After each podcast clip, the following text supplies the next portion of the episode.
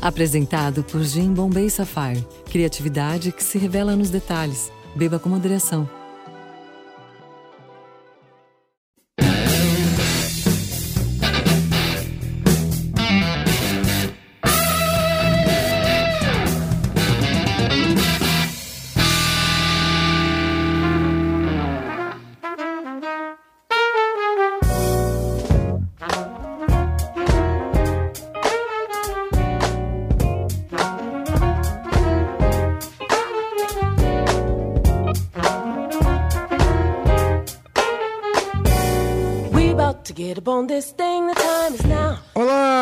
Carlos Merigo, esse é o Braincast número 80.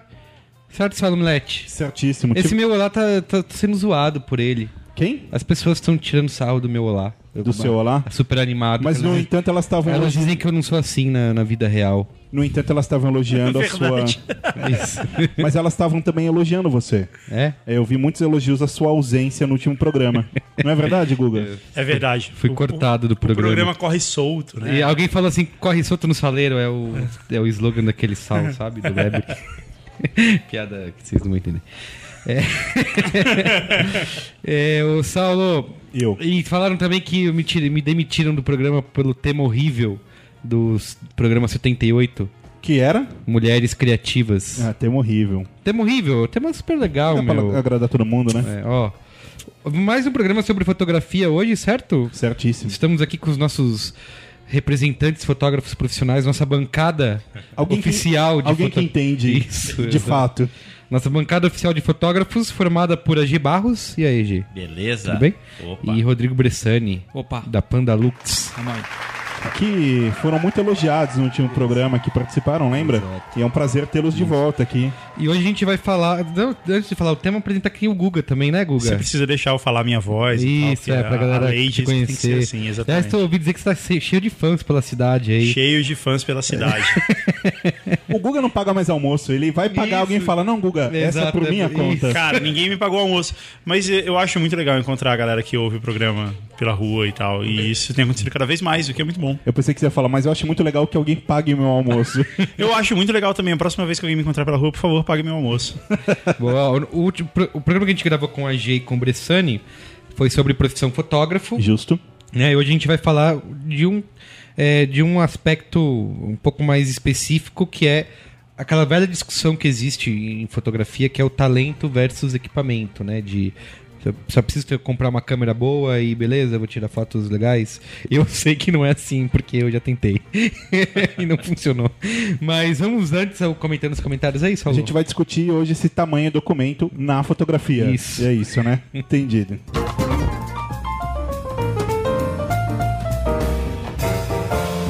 Comentando os comentários.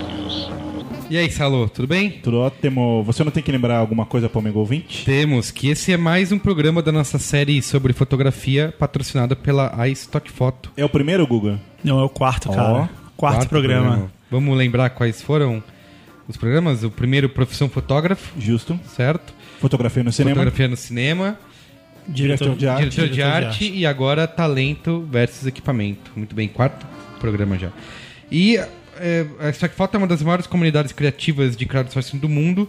Tem quase 100% do conteúdo gerado pelos usuários. São mais de 125 mil artistas né, de diversos países, com 12 milhões de arquivos royalty free.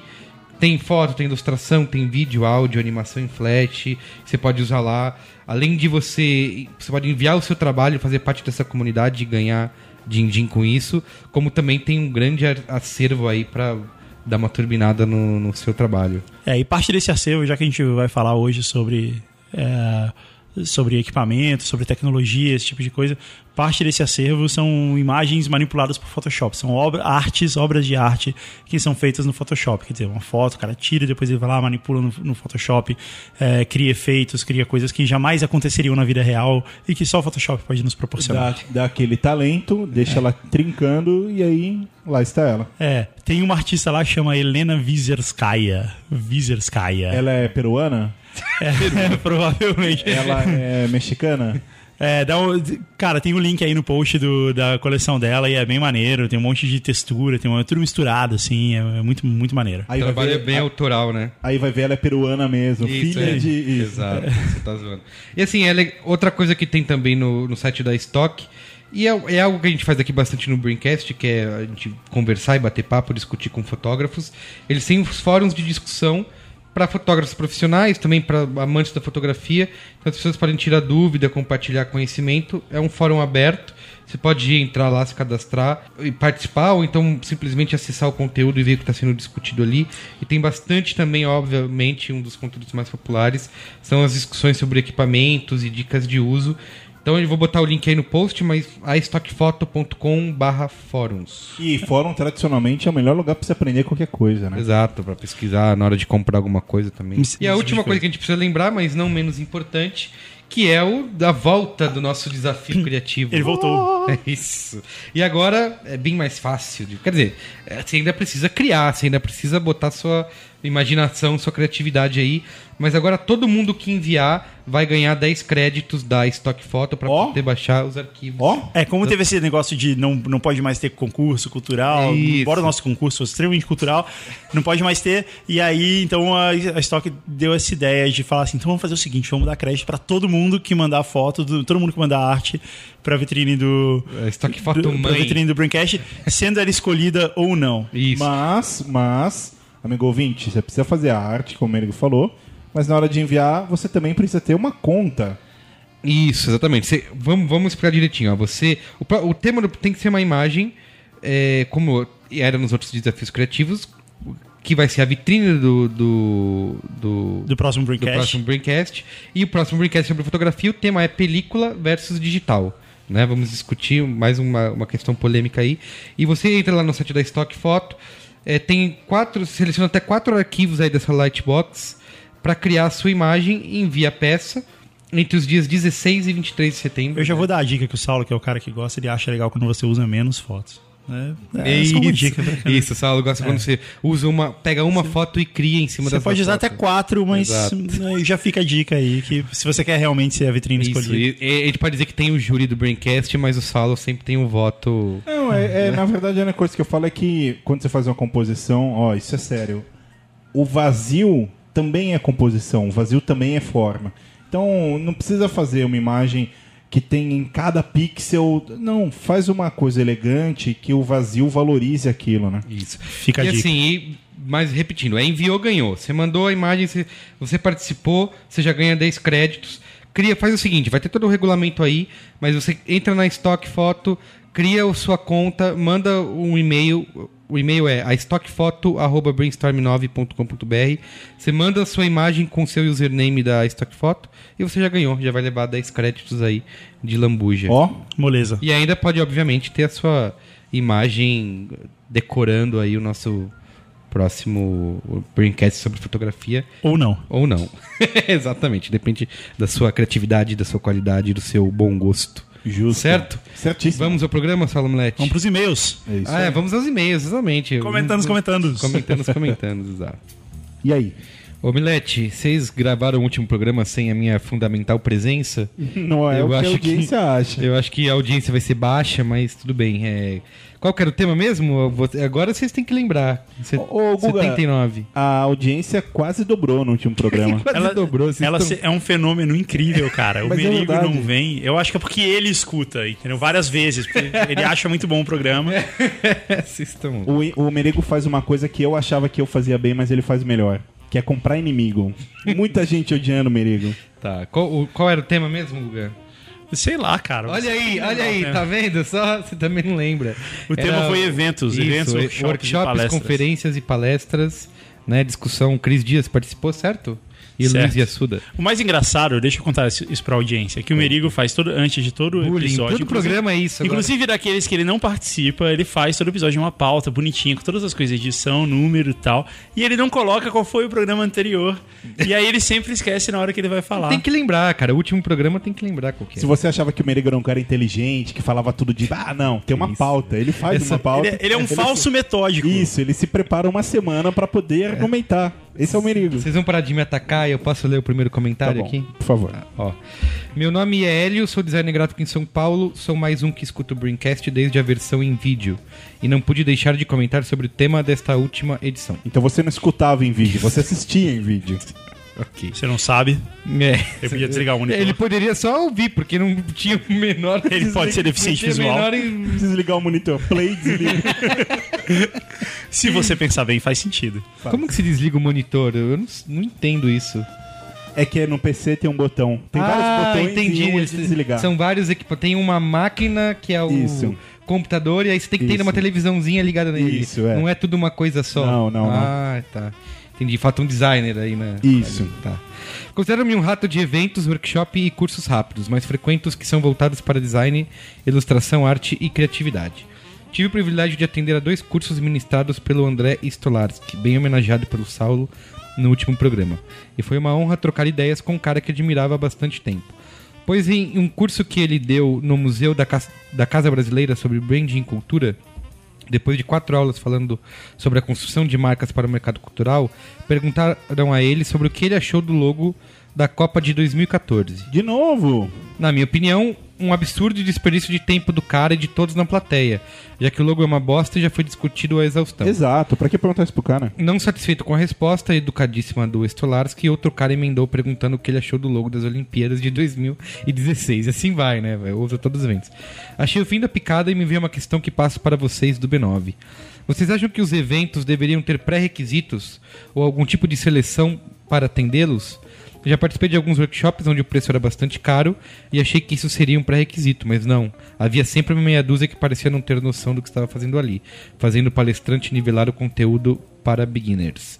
Valeu pela atenção, um abraço a todos aí. O que vocês acham? Tem que ter uma pré-seleção, uma segregação de público por Não. QI? Não. É, eu também acho que não. Uma coisa que eu, eu lembro que o, eu sempre. O TED, né? A gente já discutiu aqui.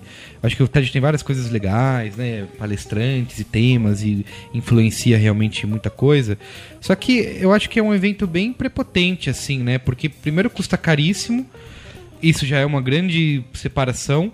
E aqui no Brasil, quando rolou o TEDx São Paulo, cara, eu entrei no site lá pra você poder participar. Cara, tinha um questionário, mas assim, sério, tão babaca de você ter que. é, você tinha que provar que você era um cara legal e que você era um cara inteligente o suficiente pra poder participar do evento. Assim, Mas Achei- por que, por que isso é babaca? Porque era, assim, o tipo de pergunta, sabe? Era muito. Porque aparentemente, pra mim, faz sentido, ainda mais diante do que o cara tá falando aí. Se você. É, eu quero pessoas no meu evento que estejam no mesmo espírito ou que tenham o mesmo. Ok, mas acho que Sei você lá, pode fazer de isso de outras formas, sabe? Então convida as pessoas diretamente que você acha que são. Agora, você fazer um questionário longuíssimo, assim, com, com várias perguntas que eu achava ofensivas até, e eu, cara, me recusei, assim, falei, foda-se. E aí você não foi. Não. É. Tipo o Braincast da semana passada. Isso, exatamente. Tá tinha coisa melhor pra fazer, faltei. Ô, Guga, lê o próximo comentário aí. Eu sou o Marco Aurélio, 19 anos, e acadêmico de publicidade e propaganda em Cascavel, no interior do Paraná. Acadêmico. Acadêmico de Cascavel. É um bom nome de escola de samba. Acadêmicos de Cascavel. Olha aí. Tem até um tema. Bom, essa semana eu assisti uma palestra do Washington Oliveto que aconteceu na faculdade onde eu estudo. Desculpa. Bom, a palestra era sobre criação e inovação, mas não foi esse o assunto da palestra.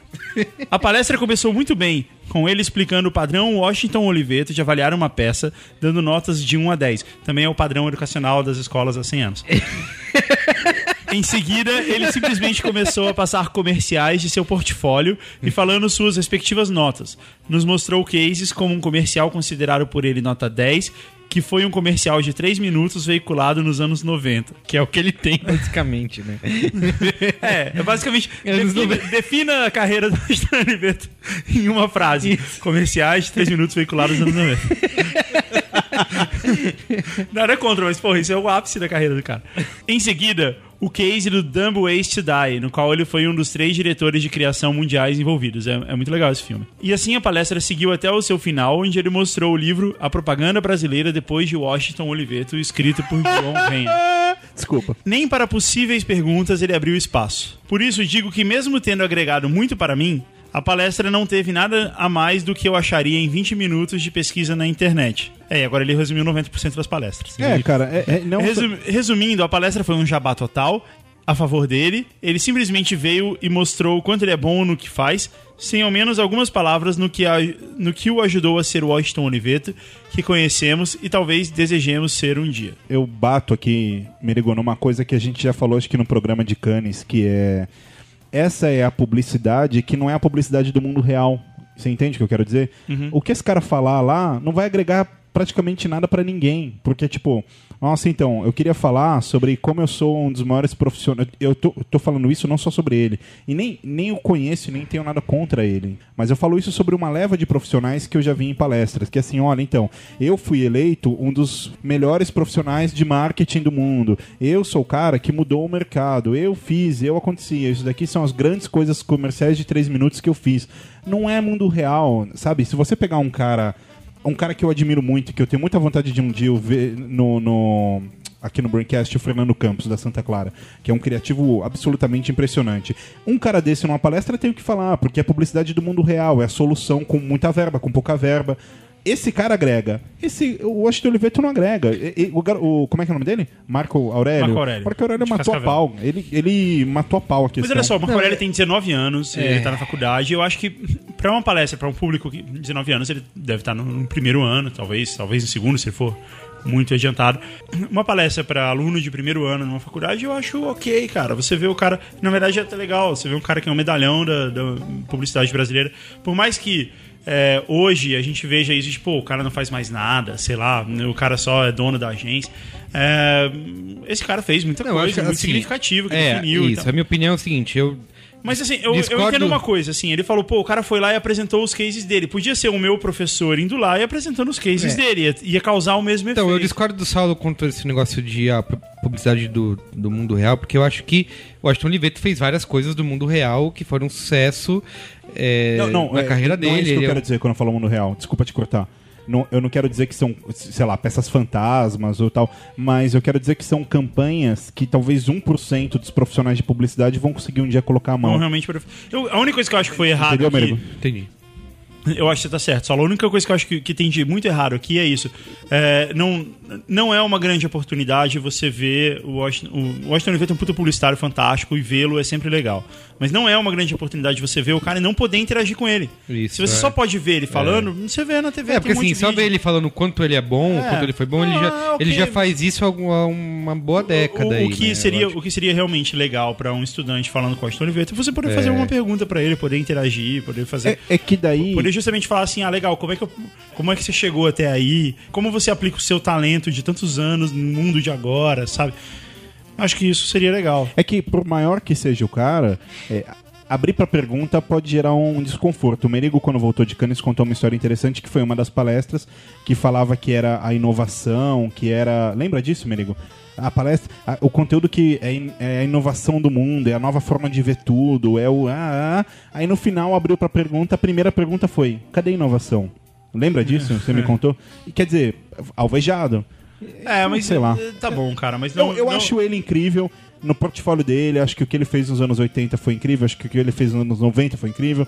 Acho que, nesse sentido, sabe, palmas. Não, é muito isso, bem. é um cara Mas- bom com uma palestra ruim. É, isso, é um cara, é um cara bom, com um papo palestra bom. É, mas com filmes é- bons, mas que não vai agregar Não, nada isso pra acontece ninguém. em vários eventos. A gente vê, por exemplo, a gente tem muito disso no Brasil, né? A gente tava discutindo até isso outro dia, Guga. Que, por exemplo, você leva os caras lá de grandes marcas, que são, por exemplo, patrocinadores do próprio evento, e os caras te- teriam coisas pra contar, entendeu? Só que assim, eles não, eles não vão contar as coisas que mais interessam, porque é, tem coisas que eles acham que estão entregando ouro, que é, que é segredo industrial, que eles não podem revelar, que vai ter alguma concorrência. Então fica sempre aquele papinho pasteurizado, alto jabá, e, e é um saco, né? Ninguém realmente fala a, a real, assim, de. de do que, pô, como contar os problemas, sabe? Contar as dificuldades, é, se- é sempre um mundo maravilhoso, né? É, mas ainda assim, quando você tem 19 anos, tá no primeiro ano da faculdade, no segundo e tal, e você tem a chance de ver o Washington. Eu acho que a única coisa ruim que aconteceu aqui é o cara não, não, não poder interagir, não poder falar com as pessoas. E de resto, É um- poxa, é um eu, eu quando, quando eu era criança, quando eu era criança, quando eu era é, calouro, eu fui numa Que era, palestra do- basicamente, quando você era criança. É, eu era uma criança, mas eu não percebia. eu fui numa palestra do PJ Pereira e foi incrível, cara. E foi mais ou menos isso, foi ele mostrando case e tal, mas foi incrível. Boa, vamos ao tema aí, Saulo? Vamos, vamos embora. Só concluindo aqui, que eu não tenho nada contra o cara, nem ah, não, contra mas não. peraí, peraí, eu Isso queria ficou falar uma claro, coisa. né? E se, quando a gente fala de workshop, assim, o que eu queria fazer era ir num workshop que falasse sobre design, origem, funcionalidade, princípios. Olha Ah, isso. e- Princípios do quê? Mas não tem em É uma Paulo. oportunidade muito rara, né? Uma coisa É, que você procura e em não São- tem. Em São Paulo, por exemplo, não tá tendo, cara. Isso. Ou está, vocês sabem de algum que está acontecendo? Eu ouvi falar, Guga. eu ouvi falar que no dia 21 de setembro vai acontecer um workshop na Paulista. Putz, mas no dia 21 eu não vou estar aqui, cara. Dia 21 você não vai estar aqui? Não vou estar aqui. Vai acontecer em algum outro lugar, em Você pode estar dia cidade? 5 de outubro em Porto Alegre. Em Porto Alegre. Aí é legal. Isso. Porto Alegre é legal. Ou você pode estar dia 12 de outubro no Rio de Janeiro. No tá Rio de? Janeiro. Três mais oportunidades perto. únicas E aí Ok. acabou pra sempre. de É, fazer um workshop de design. Muito bem. Né? Muito com, bem. com um dos grandes nomes aí do. Tá bom, mas se eu quiser me inscrever, como, como eu faço? Você acessa aqui no post, tem os links, você vai descobrir mais, vai ver os vídeos, as resenhas e etc. Saulo já não aguenta mais. Não, não é, é que o workshop tá, tá quase, cara. Falta uma semana e pouco pra, pro de São Paulo. É a última vez, né? E Não fala assim, É a última Saulo. chance? Num dia tem reprise, vai. não fala. posso, não Tem o posso. retorno. Acabou o workshop pra sempre. Vai, O- vai virar eu, eu aposto coisa. quando o Coppola terminou o Poderoso Chefão, ele falou: não, Coppola. nunca mais vai ter. Essa é a deixa pra gente ir pra pauta principal. Coppola é o tiro do Nicolas Cage. Muito bem, Omelete. E E aí? aí?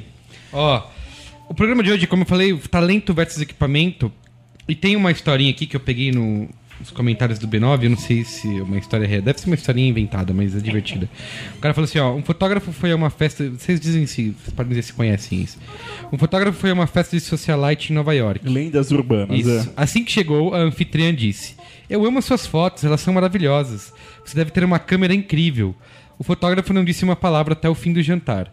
Ao se despedir, disse: Foi um jantar maravilhoso, você deve ter um fogão incrível. e aí, é, vocês escutam isso? Já ouvi essa história. Já, já. Acontece isso com vocês? Nossa, Sua essa sua câmera é ótima. É incrível. Muito. Oh, O direto. tempo todo, direto. Direto. Eu, eu, como eu falei, eu também, eu, eu Lobinho, não foi quando, sei lá, ano passado, ano retrasado? Ano retrasado. Eu vou comprar uma câmera que é isso que falta na minha vida, vou comprar e vou tirar as melhores fotos. Logo percebi que não era isso, minhas fotos saíam uma merda mesmo na câmera de um gazillion dólares.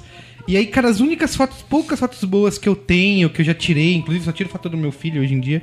Eu, todo mundo que olha fala, nossa, mas sua câmera é muito boa, né? Pô, cara, pô, eu tô aqui há um tempão tentando tirar uma foto. Sabe, tirei mil fotos pra escolher essa. Ano passado não, ano retrasado, faz dois anos isso já. Isso. Foi no ano que você comprou seu apartamento em Paris. Exato, é. Eu, é investimento, Saulo. então eu falo, eu também, eu fico, eu que não sou fotógrafo, fico puto com isso, assim, de, meu, eu tentei, sabe, tirar uma foto legal, pensei, não, não botei no automático. Eu tentei é muito derrotado, né, cara? É, ué, eu, tentei. admito, eu admito. Mas realmente, eu fico assim, ah, sua câmera é muito boa. Tá bom, toma aí. Vai, te tira lá. Mas e aí, o que vocês acham disso? Escutam muito essas coisas? Tipo, ah, sua câmera é ótima. Bastante, bastante. Eu, eu acho que é uma, uma- uma percepção né, que as pessoas têm que tudo se resolve né, quando você compra um equipamento caro, de, de- com um monte de recursos e, e etc e tal. E, só que não é bem assim, né? Porque não adianta você ter um, um- um equipamento com bastante recursos se você não conhece eles, se você não domina, se você não entende né, cada, o que cada um pode é, é, fazer pela sua intenção na hora de capturar uma, uma imagem, né? E- Mas isso é recorrente, né? Direto. Ah, e, e não é uma percepção só de, de quem está alheio à fotografia. assim. É, é bem comum o, o novo fotógrafo, o cara que está embarcando na, na fotografia, ele, ele já começa na trilha do, do, do shopping. né? Então ele começa, para ele, fotografia é igual comprar coisas. Sim, sim. É, é, é, é, é- é uma é é a revolução natural da espécie, né? Eu- eu- e, volta e meia, né? Perguntam pra gente, né? Pô, você viu a 1DX, não sei o que e tal? Vocês vão pegar ou a, a Mark III? Não. não, mas como não? Não, não pô, a, que a gente tem tá atendendo e tá entregando muitíssimo bem, obrigado. Vocês acham que é, uma, que é uma câmera dessa, assim, gastar com equipamento pode até atrapalhar um cara que tá começando? Ele deveria começar numa ele, coisa. ele pode sofrer um- uma frustração enorme, né? Ele pode ser atropelado pela tecnologia, né? Sim. É, o, o conselho que, que a gente sempre procura dar, eu é, principalmente toda vez que alguém fala, cara, pô, eu, eu queria trocar o, o, o corpo da câmera, né? Que é o, o, o, que comanda, onde está o chip, né? Eu sempre penso o seguinte, cara, investe como os gringos dizem, né? Investe no vidro Sim. compra uma lente boa. Porque se você tiver uma câmera média com uma lente top, você ainda assim consegue um excelente resultado. Agora, se você tiver um corpo top de linha com uma lente de terceira qualidade, não há corpo que resolva o problema que, a, que o vidro está causando na, na frente do teu sensor, né? É, é, é um dos, dos- das coisas que a gente mais ouve de dica e tal, que a gente sempre fala, cara, investe em lente. Corpo, você pode investindo aos poucos e, e a dica é sempre assim: esgotar o recurso que a câmera te oferece. Quando você sente que ela não está não, não tá conseguindo mais resolver os problemas que você está encontrando no dia a dia, é hora de partir para uma câmera melhor, com mais recursos. Se você faz isso de cara, talvez você hum, primeiro você pode a pessoa pode se assustar com tanto recurso e, e ao mesmo tempo ela vai subaproveitar aquilo ela vai jogar uma grana velhaca em cima e não vai tirar um décimo do potencial do equipamento O corpo, ele tem vida útil? Assim, por, por número de fotos? Ah, tirei 300 mil fotos, algo do tipo? Tem, tem. Tem um. Os, os- as câmeras digitais mais modernas, elas têm até um sistema interno de contagem, de, de cliques. É, e normalmente é como se. É, a- é o velocímetro ali da. da- é o velocímetro, não, o, é- odômetro lá da, da. Quilômetro da rodado. câmera, Os né? Ele- arquivos vêm com esse número, não é? Que não. Sim, mas é, no, no caso dos arquivos, eles chegam em 9999 e, e Ah, viram e zero, zera, né? entendi. E a, a câmera não. Internamente ela registra o número eh, real de cliques que ela, que ela já fez. Sim. Então esse é um jeito bacana de, de descobrir se a câmera, principalmente para quem está comprando o equipamento de, de segunda mão, de saber se a câmera está Numa quilometragem, quilometragem boa, boa. você trocar o se tá- óleo, Tá, mas por que, que isso acontece? Tipo, muito. É, o, o- o mecanismo da câmera, ele, ele da- das câmeras digitais eh, profissionais, ele é muito parecido com as câmeras ah, de sempre, né? Com as câmeras analógicas. analógicas. Então é, tem, o- tem o espelho, o espelho abre e fecha. Então, Ele tem um desgaste mecânico. Tem um desgaste mecânico natural da, da, da câmera. Uma hora Pitimba. alguma Uma pecinha hora lá vai- dentro vai- vai pede água. Entendi. não significa Mas- que tudo às vezes um, um reparo você Tá, mas você ainda- descobre isso porque um dia, sei lá, para de funcionar. Exato. Não porque. ela trava É. Ah, tá. entendi. ela morre E aparece na uma sua mão. mensagem erro 23. Tela alguma azul. coisa desse tipo que não Pam. tem. Que só com muito Google para saber o Eu que achei que seria um- alguma coisa meio assim, ah, tá acabando a tinta, sabe? As fotos começam a sair. não, não, não. Não, ela morre pra valer. Eu tive um amigo que, que te- eu, eu vi o. o- o- não, não chegou a ser falecimento, mas ah, o coma de uma 5D Sim. do meu lado, cara. Lágrima. Aparece aquela carinha triste que nem do, do lá. iPod, assim. Na, não, não, do sujeito, não da câmera, né? Você escorreu uma lágrima, você falei, cara, tá tudo bem? E ele falou, me ajuda. Eu catei e falei, cara, tá tudo né, preto aqui e tal. E liga, desliga, tira a bateria, tira cartão e não sei o que, e dá tapinha nas costas e tal. Não, morreu. Que triste. Aí foi ver, enroscou uma Aí parada. lá. enterrou, fez um. Não, foi só coma. Entendi. Jo internou lá uns dias lá e Entendi, conseguiram voltou. ressuscitar, sim. No, no entanto, se a- a- o corpo acaba sofrendo um desgaste e tal, mas e as lentes? As lentes duram muito mais. O, o, o maior inimigo da lente é a falta de uso. E, consequentemente, a falta de uso leva a fungo. Fungo é o, o, o satanás da, da, da lente. o, o, o fungo ele, ele tem a capacidade de corroer né, o, o cristal e o vidro da, da lente de uma forma irrecuperável. E eu nunca esqueço, caralhada de tempo atrás, né, quando eu ainda estava é, engatinhando nisso e tal. Eu lembro que eu ganhei uma lente de um, de um amigo e depois de um tempo ela começou a apresentar fungo. Aí eu levei para um, pra um senhor Miyagi, né, um japinha, para dar um talento nela. O cara numa salinha assim, escondida, É, né? exatamente, As cara. prateleiras cheias de coisas antigas. Alguém, de de vez em quando passa lá e joga uma banana É. pra ele. Um olho só. Isso. É, aí quando eu fui pegar a lente já, belezinha, zerada, ela ainda tava num, estado recuperável. E eu, muito besta, fui puxar papo com, com o cara, né? O cara super na dele, já tava entregando, pagando. Eu falei, tá, pô, e aí? Disseram pra mim que deixar no- é, colocar lente no sol de vez em quando é bom, né? É mito isso e tal. E ele, sem abalar o tom de voz, a respiração, sem mexer o olho, nada, ele falou: o melhor jeito de proteger a lente é usando. lente que se usa não se tem fogo. Sentenciou assim, sabe? Eu, Quem, quem, quem, quem, quem? Comendo misushiro com bambu, assim.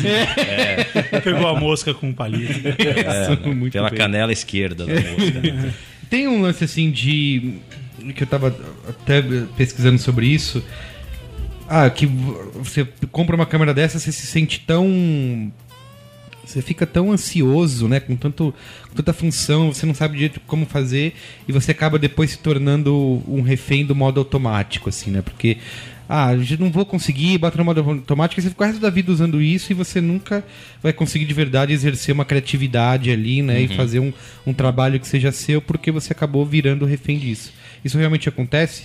Acontece. O, o lado bom da história é que o modo automático dessas câmeras está cada vez melhor. Né? Então, mesmo a pessoa que bota no, no- no modo automático e se- resolve se virar desse jeito, é, sai bem e normalmente ela acaba, acaba tendo resultados melhores do que ela teria usando o modo manual sem saber usar. Né? Sim. Ou seja, mais um caso em que máquinas são melhores que humanos. Sem- mais um caso. Você sabe, você sabe onde isso vai dar, né?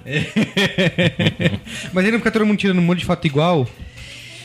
A- a- não, não por causa do olhar e do objeto, né? O que muda na fotografia é exatamente isso, é o que a pessoa. é o, é o, é o assunto, né? Então, é, quando o assunto muda, quando o, o, o jeito de capturar aquele assunto é, muda também, a, a, a- a coisa fica toda diferente. Acho que o grande exemplo disso que a gente vê hoje é o, é o Instagram, né? A gente vê ah, como que o. o do almoço, né? Cada um é um prato cada um, diferente. Cada um é diferente.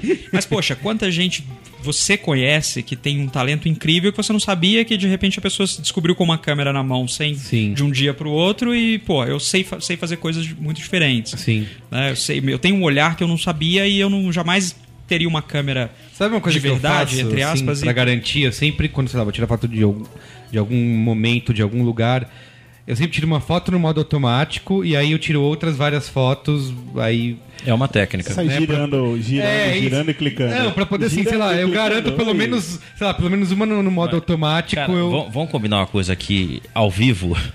vamos dar um curso pro menino, cara. Então, vamos tirar ele Tá dessa muito menino, né? zona da agonia, São, cara. muito- são muitas indiretas, né, cara? Em dois Não, programas é, você já, são já, muito já soltou isso muito pra gente. Cara, não, mas Tá na eu, contando minha eu já tô solidário. de- Não, eu eu tô com dó dele já, cara. Eu quero tirar ele da zona da, da agonia. Isso, que- isso que você falou pode Zona ser um- um- uma técnica, desde que você leia as medições que a câmera fez em modo automático. Ah, Pode ser uma dica que a câmera te dá. entendi. Não Mas até, aí, mas até aí a comida já esfriou, o bebê já dormiu, o avião já pousou. Essa foto não vai sair. Os amigos já querem ir embora. Não, mas com o tempo você. Eu, eu recebo em prática. viagens, minha esposa reclama muito porque eu demoro demais. Porque eu vou tirar uma foto, aí fico lá e tiro outra e vejo. Mas, ô né, Merigo, eu acho que você é muito malvado com você mesmo, porque você faz boas fotos. Outro dia eu vi um cara. Não, tem- na tentativa e erro. Não, tira, mas eu acho que é eu você falei, faz tiro boas 500 sim. fotos, Outro dia eu vi duas vão ficar boas. Outro dia eu vi um cara, brasileiro e tal, é, que o cara divulgou que ele ia fazer uma exposição das fotos pessoal, porque o cara não é fotógrafo profissional. No- acho que no Piola, qualquer coisa assim, ah, meu portfólio e tal. Eu entrei pra ver, cara, só foto medíocre assim, sabe? Então eu acho que você é um bom fotógrafo. Bom fotógrafo. Você é um bom amador tirando fotos recorrentes da sua vida, da sua família, etc. Você tá sendo muito cruel com você mesmo. Que bonito isso. É verdade. Tô te elogiando pela primeira vez em 80 programas. Eu, o Bressani falou uma coisa que eu. Até rolou um post hoje no B9, foi o Merel que fez, que é uma câmera que chama Kill. Que é. Você falou disso, né? De ah, se descobrir talentos de pessoas que tiram a foto com o celular. Desculpa, você falou que eu pensei uma câmera que você aperta, ela mata a pessoa. Kill, é. Quer fazer uma foto sua? Pá! É. E a foto, assim, é- a, a câmera, ela é focada em compartilhar. Então ela só tem quatro botões, né?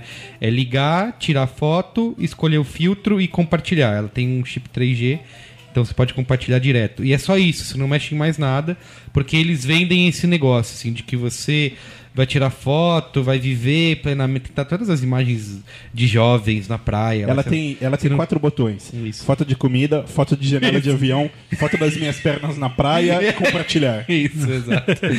Precisa mais o quê? E, e, e eles vendem isso, sabe? De você. Você, só- você tem que compartilhar, você não tem que ficar se preocupando em, em mexer em botão. Você tira a foto, escolhe o filtro, né? Que todo mundo usa hoje, e compartilha. Vocês acham que isso é, um- é algo bom ou é algo nocivo, assim, para pra- criativamente falando, sabe? Da, de- vamos dizer, da arte da fotografia. Ou a gente tem um outro lado que é realmente as pessoas brincando de tirar foto de- dos momentos e dane-se criatividade. Eu eu acho bom. Eu acho que colocar câmera e, e acesso à, à fotografia na mão das pessoas é sempre muito bom. né? Normalmente eh, tem um, um papinho assim de, pô, tem- agora todo mundo é fotógrafo, agora todo mundo. E, e- e esse papinho normalmente nasce no- nos fotógrafos, né? Com os fotógrafos. Os caras que ficam meio enciumados de ver. mimimi, né? Mimimi, de ver todo mundo fotografando. E eu acho espetacular, eu acho sensacional. Ah, dura- na- eu, eu- eu me lembro na, na época de ouro do, do Flickr que eu fui fazer um review das pessoas que eu seguia e eram só fotógrafos amadores. Eram as pessoas que eu mais gostava de, de, de, de curtir as fotos, de acompanhar. Porque eram, era gente que se descobriu na fotografia por causa da internet, por causa do, do Flickr. E, e, e- eu achava muito, muito bacana. Então eu acho que se, se todo mundo tem acesso a, a, a esse tipo de equipamento, né, equipamento mais simples, o equipamento mais prático, a, a, a gente vai ver fotos mais legais com mais frequência. E as fotos que não são legais, você tem o famoso unfollow, né? O que a gente faz o, o tempo todo. Então, você acaba filtrando o seu, o seu, s- a- o seu menu ali de, de, de- de fotógrafos ah, e quem, quem se destaca vai se destacar, não importa com, com, com qual equipamento. Eu, sempre, eu queria falar, falar sobre fotografia profissional, que é o caso deles. Tem algo que eu sempre falo relacionado à, publicidade, a design e tal, que é o investimento eu acho muito justo. Porque o cara vai comprar um, um software, eu sempre falo, compra original, porque pô, no- em um job você recupera isso. Isso não é bem verdade na fotografia, né? Eu quero dizer, porque o equipamento todo, iluminação, câmera, lente, o cara gasta uma bala, assim, né? Um estúdio como vocês. Montar todo o set de equipamentos e tudo mais é um investimento a longo prazo, né? É, é, e tem. E tem. Bom, não tem a história do. do- não tem o, o paralelo com o software né, pirata original, mas você tem o equipamento genérico, né? Você tem o Sim, equipamento. primeira linha primeira e- linha, segunda linha e, e tal. Ah, eu acho que na fotografia profissional, investir em equipamento de primeira linha é uma coisa muito importante. Investir em muito equipamento é que é o, o- a pegadinha. Tá? Então, quando, quando o cara entra na fotografia, ele começa a comprar todas as luzes, todos os, os modificadores e toda, todas as lentes, né? E de repente o cara não vai, não vai usar nada. É, eu me lembro que eu, eu tava assistindo uma, uma palestra do Duran uma vez e alguém na plateia perguntou, pe- pediu, pediu se, ele, se ele poderia dizer ali, ó, pô, que câmera você usa, que lente você usa, né? Uma pergunta bem de, de, de amador pra profissional, assim, de quem tá começando, né? E ele foi na boa, ele falou, pô, respondo, não tem, não tem problema. Eu uso a mesma câmera e a mesma lente em todas as minhas produções. É a câmera que eu gosto, é a lente que eu gosto. E eu faço o que eu tenho que fazer com essa câmera e com essa lente. É, não lembro qual foi exatamente que ele citou, mas o, o- o bacana pra mim foi ele dizer isso. Eu uso uma câmera e uma lente. Eu não fico trocando, eu não troco de Sim, câmera, eu não troco sim. de lente, eu não troco. eu- é, é, é o que eu, eu me acostumei com isso e a minha vida tá, tá aqui. Eu vi também uma entrevista do, do Sebastião Salgado, que a, gente estava até comentando da, da exposição dele aqui em São Paulo. Ah, ele falando que não usa flash porque não sabe usar flash. Cara, o dia que eu vi isso, deu, vontade de pegar todos os meus flashes e quebrar. Porque isso é muito bacana, quer dizer, o cara, o cara conhece as suas limitações eh, técnicas e ele não se importa. Ele diz o seguinte: olha, a minha vida é sem flash, eu vou sem flash, vou fazer o que eu tenho que fazer sem flash. Tem, um- tem uma coisa que, que eu fico um pouco incomodado, é, falando de fotografia a- amadora, assim, né? Mas é que. Eu acho que isso, o Google é músico, por exemplo, ele, ele sabe que a analogia funciona bem. Isso acontece em música também. Quando o cara é músico profissional, normalmente ele é super humilde, cara tranquilo, fala, sabe, como se, ah, você toca, ah, mais ou menos e tal. Quando ele, o cara ele é seguro de si. Não é né? verdade? É, que nem o Ortega, que você falou, ah, você toca o. Isso, ele é um animal, É, um monstro, e você fala, você toca guitarra? Ah, de vez em Ah, ah, mais ou menos, tal. E o cara é um mongol. Mas Aliás, enfim, Ele, a trilha do Braincast aí no é começo. dele. né? Então, é... E eu, eu acho que fotografia hein? acontece muito Então. parecido, porque no meio amador é sempre essa coisa do pau maior. Ah, que lente você tem? Que câmera você tem? Ah, eu não gosto de Nikon, gosto de Canon, blá blá blá blá blá. E uma coisa que me incomoda é, é a busca pela foto perfeita sem respeitar isso que vocês estão falando, que é, é o, o estilo do cara, o olhar do cara. Porque às vezes fala, ah, não, mas suas fotos são muito granuladas. Mas, pô, às vezes o cara gosta de grão e é isso que o cara busca, né? Exatamente. Uma vez eu fiz uma. Eu, eu fiz uma entrevista com o Marty Friedman, que é o guitarrista do Megadeth. E é um puta guitarrista, um guitarrista sensacional. E aí eu perguntei pra Ele ele. te entrevistando. Não, não, dessa vez foi antes, foi Ah, eu tá, entrevistando tá. ele. É. É, aí eu perguntei pra ele quem era pra ele o, o maior guitarrista, assim, quem era. Porque tinha um monte de. Era um workshop que ele tava dando aqui em São Paulo e tinha um monte de moleque lá, tipo, meu Deus, Martin Friedman, isso aqui. E e eu tava perguntando, com quem que você tem essa sensação? Quem que você vai ver num, num- show ou num workshop e fala assim, meu Deus, esse cara tá aqui, eu posso falar com ele? Aí ele, fala, aí ele falou pra mim, Paul Stanley, que é o guitarrista do Kiss. Tá vendo? E- Você falou. E você que- não respeita. Que é um cara que toca três acordes, assim, que não, não tem essa. É, é muito parecido com isso que- que o Bressani e o Agi estão falando aqui. É, o cara é simples, entendeu? E na simplicidade dele é que ele é genial. E assim, você né? percebeu o valor daquilo, né? Porque as- não adianta você falar, por exemplo, é óbvio que isso é até ridículo cogitar uma, uma, uma hipótese dessa, mas sei lá, ô Sebastião Salgado, eu queria que você fizesse uma foto da Ivete Sangalo que a gente vai colocar na caixa de Omo. É um job legal, só que não é o estilo do cara. Sim. O estilo do cara eu lembro é uma outro. coisa quando eu tava nessa de comprar E é coisas. respeitar isso, né? Provavelmente eu fiquei, te, eu fiquei É. te perguntando assim, ah, mas e que lente que eu uso pra tal coisa? Você falou, meu, tem uma coisa de gosto pessoal, né? Que você falou, ah, eu gosto de usar essa e eu uso essa, né? Que é uma coisa que o Bressani falou, assim, de você descobrir o seu estilo, o seu gosto. Você não precisa sair com uma mala cheia de coisa e troca. Mas, Mas é como e- o Guga falou, isso é coisa de quem é muito seguro de si, né? De, de- É, de- de quem verdade. sabe o que está fazendo. Isso. Outro exemplo, o, o Steve McCurry, né? Que é um outro monstro aí de- da, da fotografia. E quando eu li que ele havia sido convidado para fotografar o calendário Pi- Pirelli no Rio de Janeiro, eu falei: caraca, eu preciso dar um jeito de ver o making off disso. Porque ele é um cara da mesma escola do, do, do Cartier-Bresson, é, de, de, ele é fotojornalista. Ele, ele, ele é autor daquela famosa foto da menina afegã, que é símbolo da NetGeo até NetGeo, hoje. é. né? Eles inclusive fizeram, desculpa te interromper, eles fizeram um, um programa sobre o último rolo de, Aham. de, de Kodachrome na mão dele, Na assim, mão o dele. último rolo fabricado de filme pela Kodak, deram pro cara fazer as, as 32 fotos que ele quisesse. E qual que foi a primeira foto que ele fez? De Niro. O cara sabe o que tá fazendo, né? É, virou uma exposição depois só com, com as fotos. Uma exposição que eu vi dele tinha essa, essas fotos desse último rolo.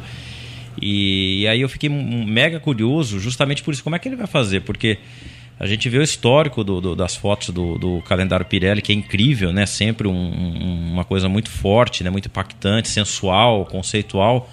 Como um cara desse vai vai se comportar tecnicamente? Foi uma curiosidade que eu tive. Não tive a menor dúvida de, de que ia sair alguma coisa espetacular.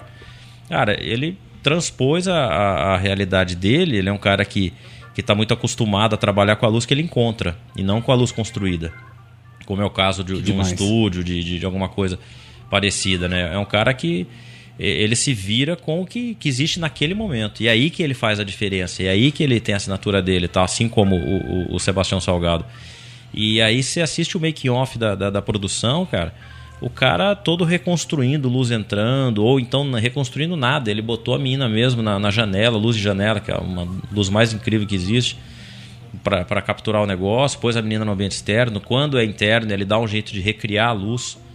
É, mas de uma forma muito simples, muito tranquila, assim, você vê os meninos posicionando a luz para ele e tal, ele pá, pá, pá, pá, faz os cliquezinhos e tal. Você vê o resultado, você, você cai de costa.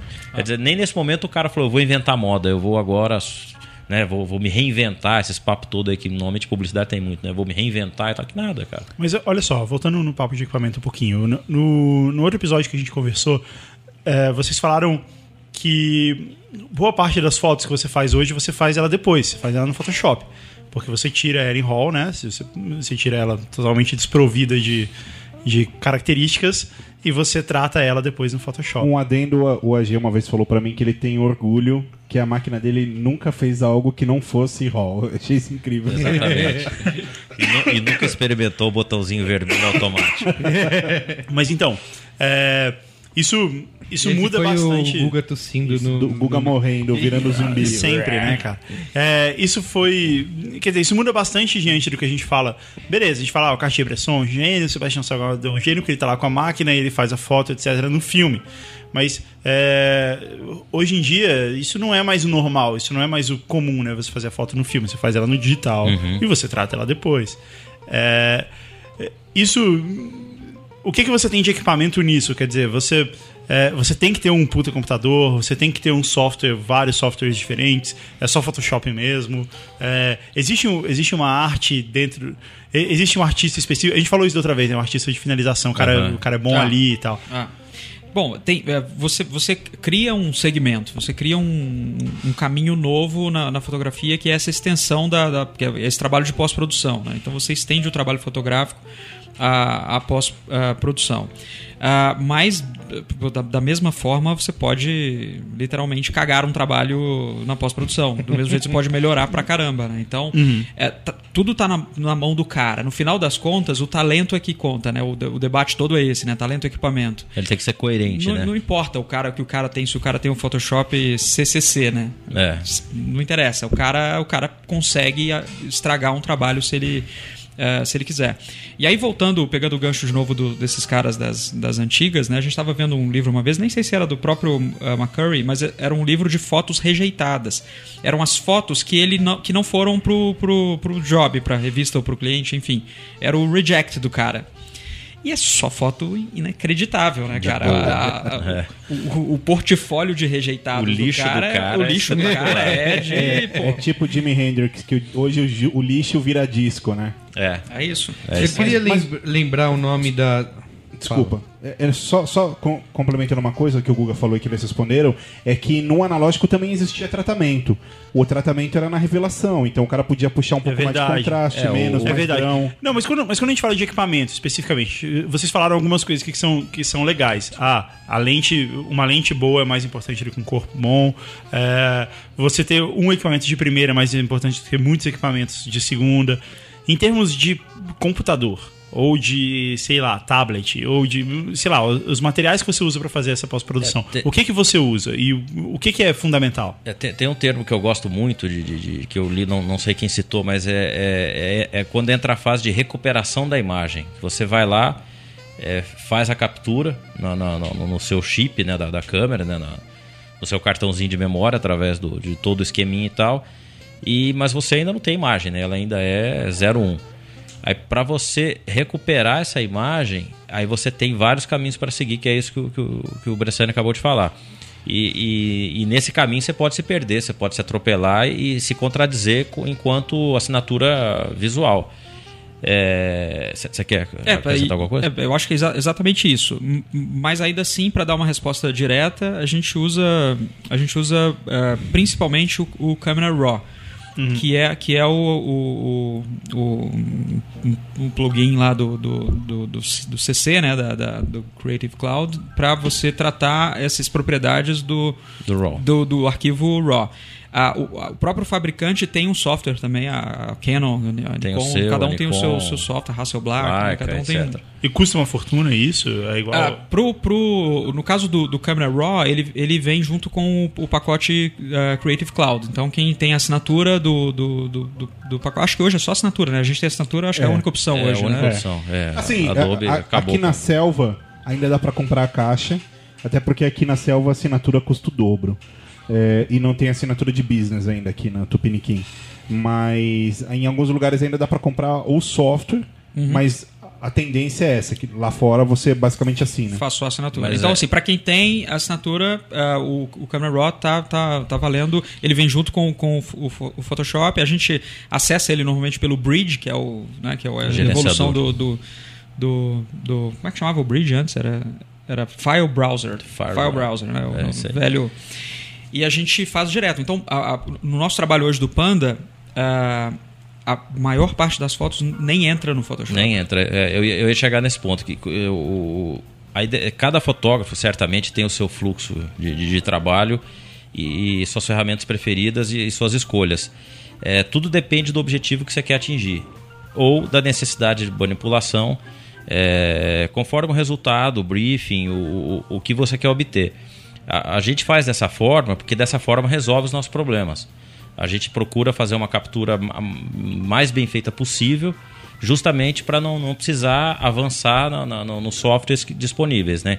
Então a gente consegue resolver boa parte do- dos nossos trabalhos é antes de entrar no Photoshop. Mas, se precisar, a gente entra, usa o Photoshop e dentro do Photoshop você tem outros recursos que são plugins, que são filtros, que são é, recursos que, que vão dar um- um- uma Um tunada, acabamento. vão dar um refino, vão tirar grão, é, vão, vão dar efeitos e, e tudo em nível profissional antes de dar sair da foto. E a gente não usa o Lightroom, que é o que É, a gente, por opção, não de- usa o Lightroom. É. Mas esse é o padrão de mercado hoje? Ou existe tipo uma guerra de marcas Não, também em exi- software? tem, tem o, o Aperture da, da, Apple, Apple, tem que software é bem pra bacana. caceta. Que é bem bacana. É, eu queria, inclusive. a gente vai entrar nesse, nesse tema que o Hugo falou, mas eu queria, eu tava até pesquisando aqui pra lembrar o nome, acho que era até mais recente de 2011, daquela câmera que é, chama Lightro, Litro, que é aquela que você define o o foco, foco. depois da câmera tirada, que é só um negocinho, né? Aham. E eu queria saber o que vocês acham disso, assim, se isso realmente é algo que, que vai acontecer, se faz sentido isso, ou se é uma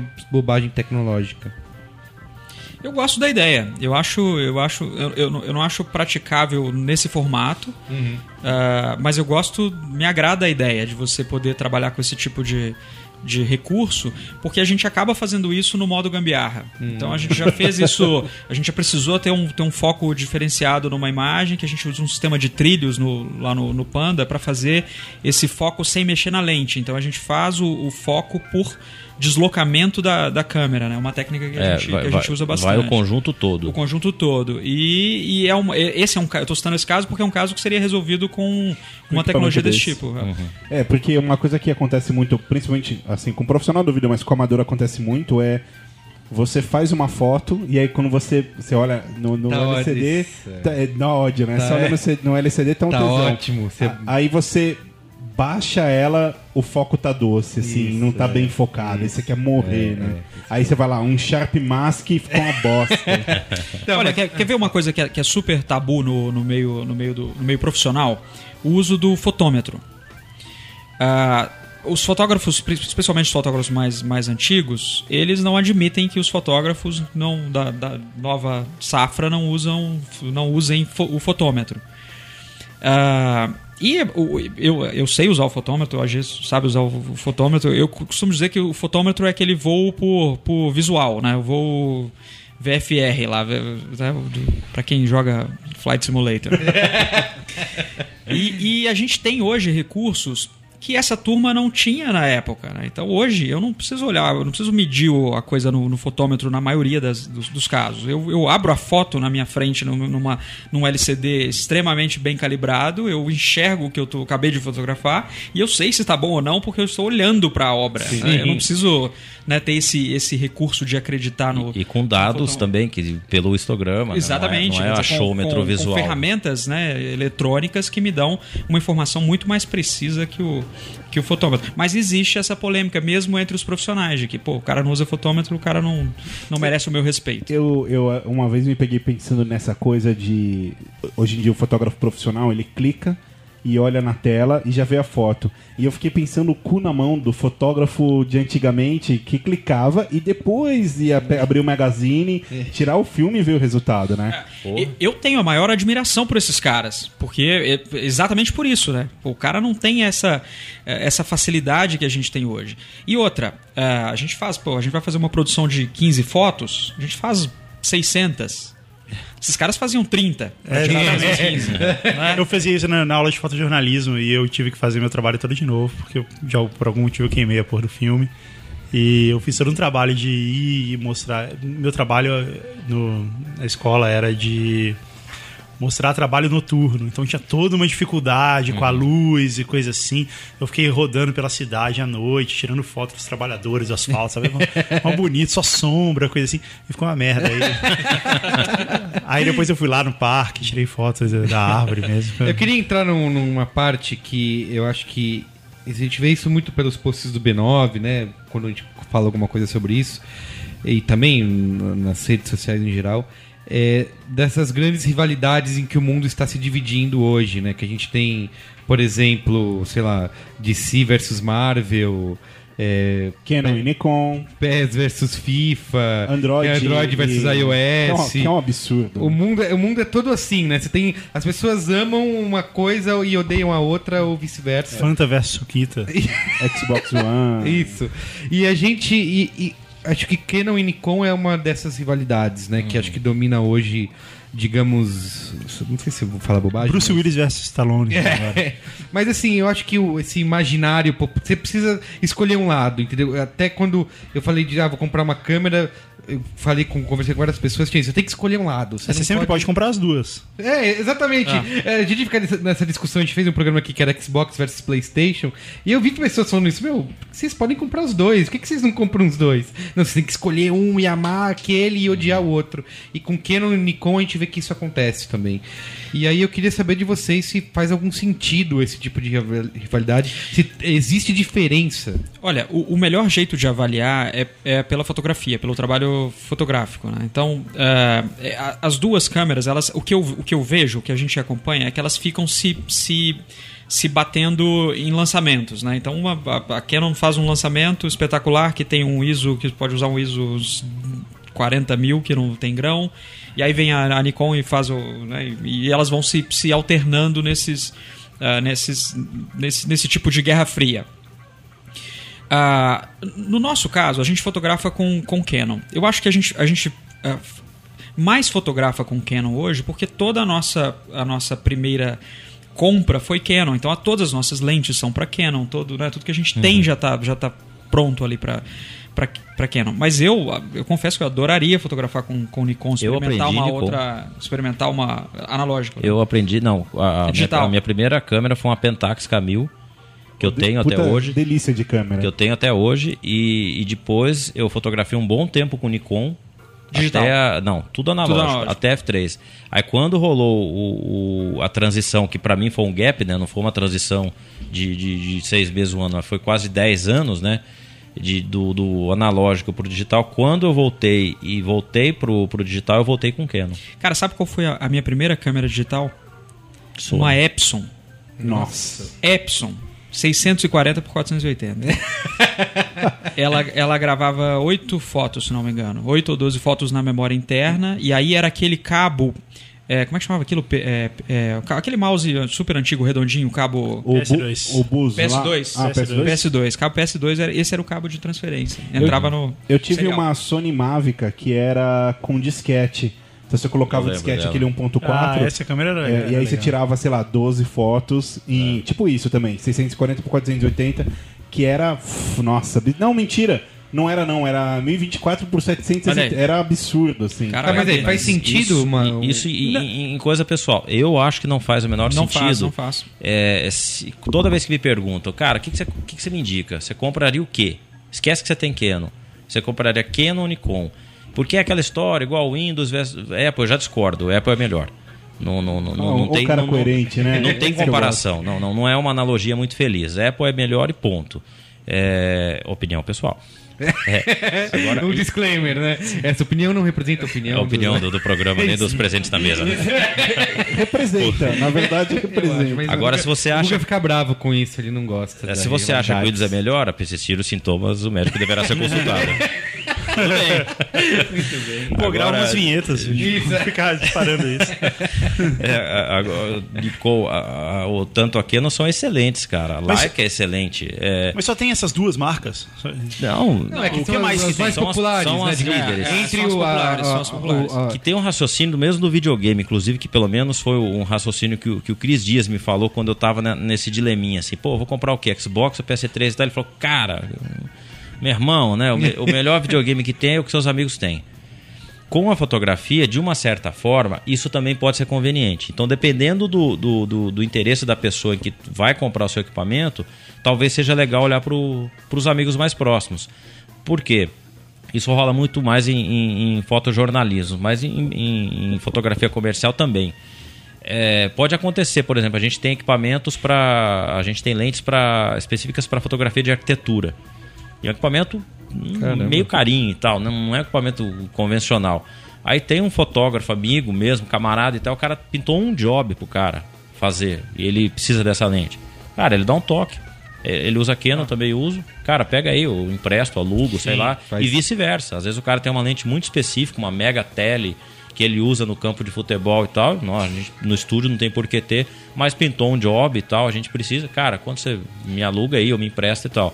Então pode ser uma regrinha. Agora, em termos de qualidade, Aí é, é gosto pessoal. Pra mim é gosto pessoal. No, no- no resultado final é muito equivalente. De interface, tudo, né? Ver o que você Também, se adapta, é muito, né? é, é muito. Quando, quando você vai para os outros formatos, né? Tem as câmeras de médio formato. Tem a Hasselblad, que eu acho que é a, é a mais É a mais. é, conhecida, mais Conhecida. tradicional na, na publicidade. E tá principalmente acompanhando moda, bem, né? tá com os back bem. digitais, né? Eles estão bem. Tem a, a Phase One, que é uma câmera, é um, é um médio formato mais acessível, né? Que, que E é bem queridinha do- do- dos gringos, né? O É, americano adora, é, né? A Phase é. One. A, a, a Leica é a queridinha de todo mundo, né? Isso. Então, E- e- Era lá que era, uma- era era a minha próxima pergunta, porque a gente teve recentemente aqui no Brasil, inclusive, é, tem alguma.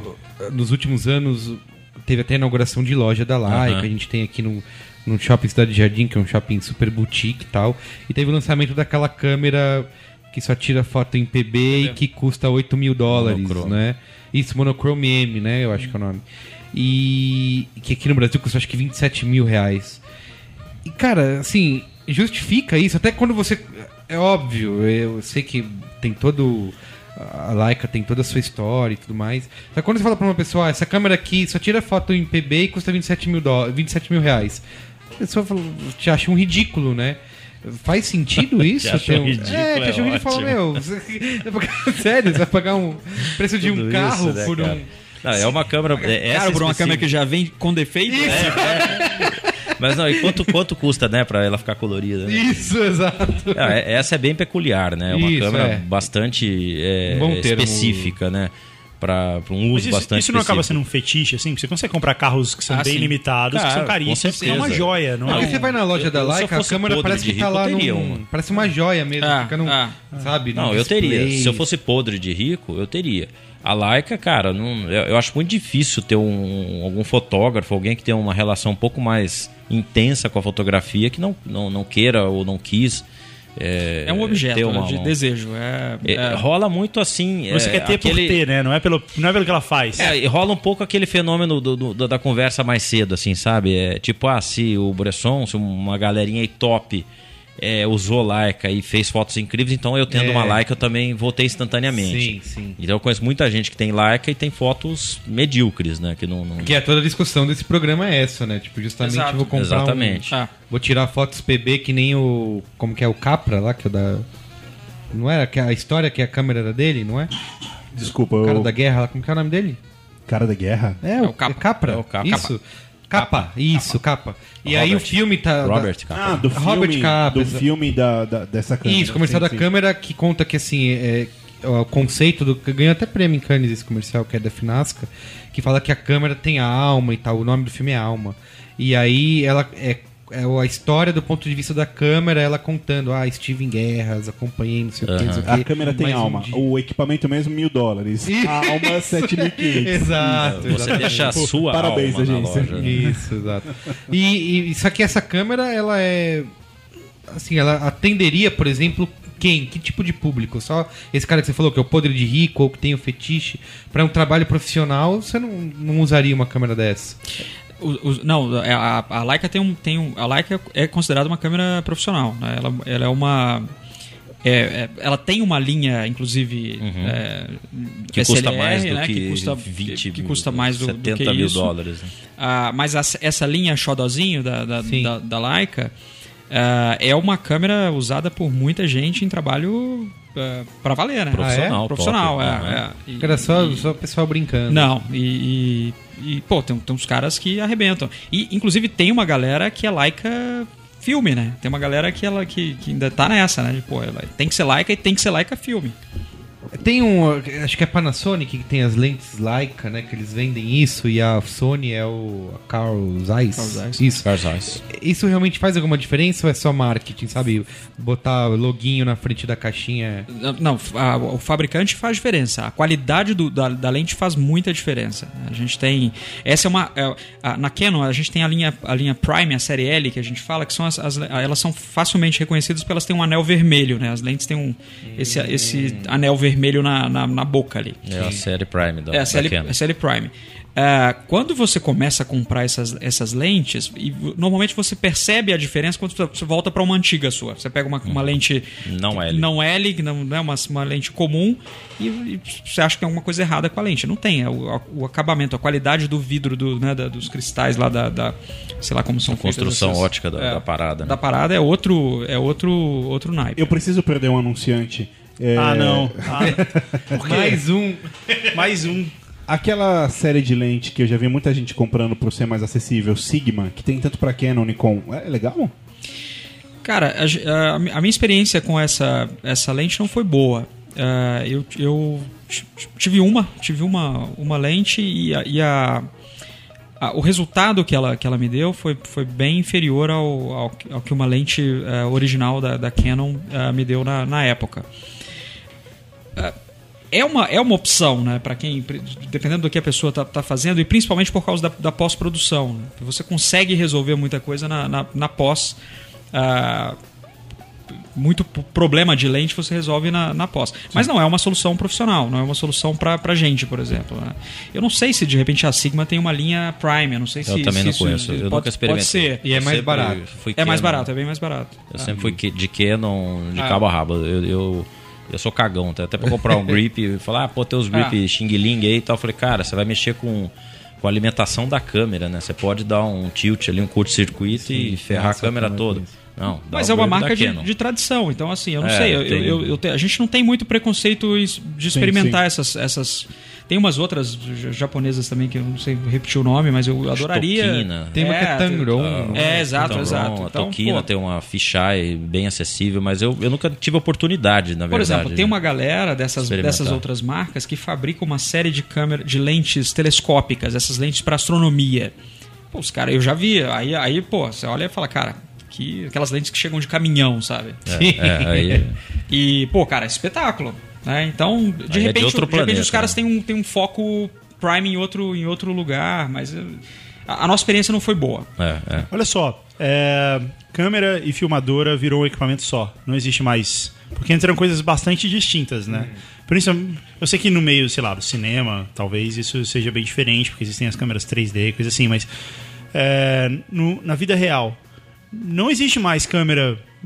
Todo mundo filma com Vou câmera carregar uma não é câmera. isso? fo- Antes tinha isso, né? Eu carrego a câmera fotográfica e, E uma a filmadora. Não, você. ca- Não, eu tô falando até profissionalmente, assim, até às vezes até pra, pra filme de publicidade, coisa assim. Ah. Você filma com a câmera É, fotográfica. eu, eu só lembrando antes de eles responderem, acho que teve um uma season finale do, do House. Que foi toda feita foi com a toda com a 5D. 5D, Com a exatamente. Ah, ah. Foi, e foi. aí, isso, foi- isso foi um. Aí depois acho que outras séries e outros programas já Ah. fizeram esse tipo. Mas é uma coisa assim, é um- é um- era um programa de super audiência de uma emissora de TV aberta que eles filmaram com uma 5D. É. O, o- o que a gente tem visto hoje, feito com a 5D e outras, e outras câmeras, é, é, é- é só trabalho de primeira, assim. Uhum. Ah, e eu recomendo o, o- o Vimeo como fonte. Cara, não tem. Não. Cara, é- dá pra se perder um mês no Vimeo sem comer, sem beber, sem dormir, Sim. só assistindo o E vídeo eu acho legal. legal que tem uma a comunidade do Vimeo, ela é bem. Os caras falam ali nos comentários o que, que eles usaram, como é que foi o equipamento, sabe? É, É eles tudo são super lente. transparentes com, Isso, com, o que exato, eles, com que eles usam. Ah. No entanto, o Merigo já fez esse comentário uma vez numa conversa que nós tivemos e eu achei que foi coerente. Ah, eu sempre faço comentários coerentes pra você. Só você Mais um Braincast, obrigado. Então, é. Você fez um comentário que esses filminhos, cara, esse- assim, filminhos eu já tô esnobando, mas esses filmes que, que a gente vê muita gente fazendo até, é sempre o mesmo look, assim. É aquela a estética lente, sim, 5D isso, que eu aquela falei. lente 50mm, tudo desfocado pra caceta. é, e, e eu acho curioso porque o cinema não é assim. Se você olhar o cinema, ele não é assim, né? Hum. Você tem o, o, o, o, o, campo de É muito maior. é muito verdade, maior, é enfim. verdade. É, é algo completamente diferente. Curiosamente, faz um tempo eu estava pesquisando, por curiosidade mesmo, assim, sobre câmeras de cinema, né? Porque eu havia lido ah, na história de o cara vai fazer um filme, ele tem que alugar o equipamento, o estúdio aluga, custa caro pra cacete. Tem e o lobby das marcas. E, cara, também, e aí né? eu comecei a entrar no site da Panavision e comecei a ver, eu falei, legal, assim, 5D é bem bacana, você pode fazer coisas como House. Mas assim, cara, esquece, assim, pra falar. É, é tipo assim, é uma filmagem muito boa, mas não é cinema. É, não- não- sem querer entrar numa seara que não é nossa, né? Ah. É, A gente vai ter um banquete sobre isso ainda, só, sabia? é, é um bom, um bom tema. o, a 5D e a, a- Canon tá muito antenada, né? A Mark III, para mim, o, o- veio para agradar a galerinha que, que, tava, que descobriu a filmagem, né? A, a gravação, né? Com a Mark II, né? Mas não, não, não, não tá totalmente substituído, não, né? Você vê na, na própria B&Aid que a gente estava comentando, que tem é o paraíso né, da, da galerinha que curte isso. Você vê lá ainda, né? Umas altas câmeras assim de, de gigantes, assim, tudo high definition, umas paradas tops. Tem a Red, que é, uma, É, uma falar câmera. agora. A Red tem. A Red, putz, não, não, não se compara, né? Você falava que, que dá o mesmo resultado com a 5D, o cara te bate com você com uma Red de, de 30, 40 Eu acho que eu vi uma notícia de que a Sony ou a Samsung, que além deles estão colocando as TVs 4K e querem deixar cada vez mais populares, que eles vão lançar também os, já os equipamentos, não para estúdios de cinema, mas para pessoas comuns filmarem e produzirem em 4K. Imagina isso, assim, você tem uma... Gordinhos em 4K. Isso. Eu acho super legal. Quanto mais acessibilidade, né, pra galera produzir material. Ah. E tem esse lance que os- as, as câmeras só filmam 20 minutos, não é? De- É, ela tem um, ela tem um, ela tem uma limitação é, de, de, de tempo e a, e a, não sei como estão as câmeras mais, mais novas agora, mas a, a 5D pelo menos, a 7D acho que tinha isso também. Ela tem um- uma questão com temperatura que se, se ela gravar muito no tempo ela Aquece começa a, muito. Essa Frita questão o do sensor. tempo é porque é, é uma regra de para definir o que é câmera ou filmador, é isso? Te- é- é, existe uma lei. É, existe, existe uma lei, assim. Eu tô falando o, o jurista aqui, né? Mas eu- Doutor Saulo. É, o doutor Saulo. Mas eu me lembro que quando a, a Canon lançou e etc., tinha uma questão que era o que, o que definiria se ela era uma filmadora ou, uma- se ela era uma câmera fotográfica. E aí os caras definiram um tempo de, de filme justamente para não serem enquadrados né, nessa É, definição. já, já ouvi falar disso. Entendi, mas aí o que você tem que fazer é filmar, tira os 20 minutos, filma de novo, é isso. Assim que se faz um. Para e filma de novo. Entendi. Ah, ah. Muito bem. É uma câmera pra, pra takes, né? Pra, não é pra. Long shot. é. Mas, mas se a gente também pensar, Merigo, que, que filme, tirando do Almodóvar, tem um take de mais de 20 minutos? Tem o filme do Nicolas Cage, Olha de Serpente, tem o take de 25 minutos, eu acho. Hitchcock, né? É do Brian De Palma. Olha de Serpente é quando o Nicolas Cage ainda era um ator de cinema. É. É, Nicolas Cage mal. Saulo, vamos, qual é a boa aí? Antes eu queria pedir para os nossos ilustres convidados falarem o site deles, claro, para as pessoas acessarem Aliás, tem que trabalho. falar o, tem que, a gente tem que falar certo, porque eu lembro que da última vez um cara botou no comentário. Eu acessei pandalux.com e, cara, eu já tava achando o trabalho deles uma merda. porque não é pandalux.com, né? Não, é ME. ME. M de maluco. Pandalux. E eu. maluco eu. ME. .lux.me. ME. Panalux.me. Me. Isso aí, ponto me. O Guga sempre sintetizando o conteúdo do É programa. por isso que ele é contratado e tem o salário mais alto daqui. Do, E ainda tem outros programinhas que falam que ele foi descoberto por aí, né? Isso, internet. exato. Isso daí é boato.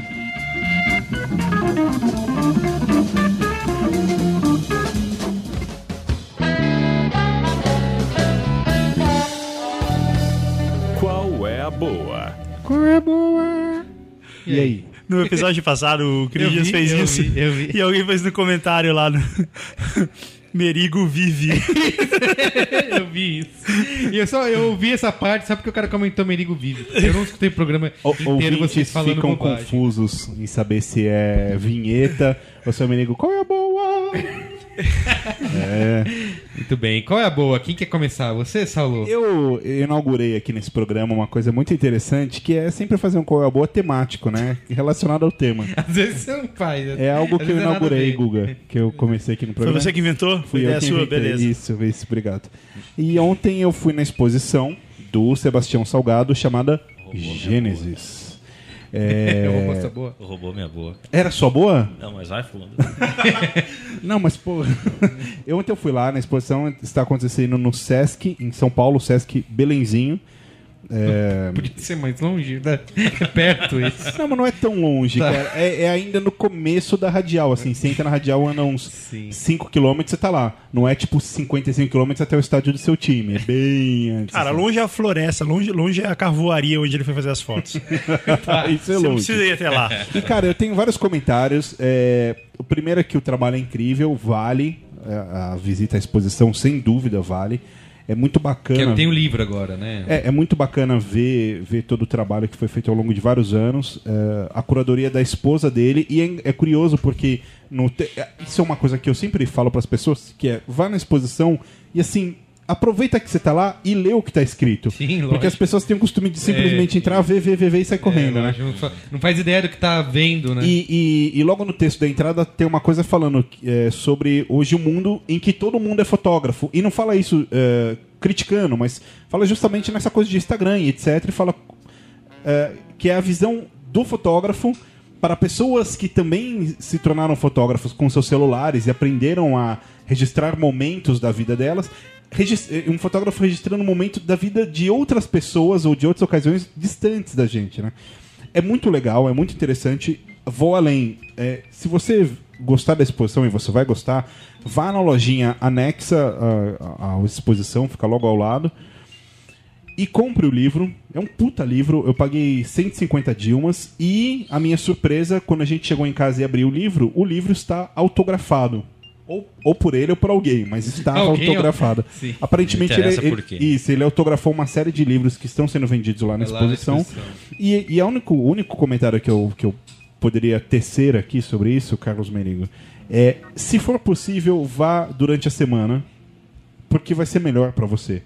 Porque, cara, no final de semana é uma feira de acari do caralho, assim, cara. É gente gritando, tinha um casal lá, o cara batendo a mão na foto, assim, olha amor, olha esse detalhe aqui, e eu quase dando tapa na mão do cara, falando, filha da puta, não. É, e, e gritando, não, quero água. É foda, assim. Final de semana eu, eu já esperava por isso, mas vai, vai durante a semana, porque daí você vai poder apreciar o trabalho de Sebastião silêncio, Salgado com sim. silêncio. Entendi.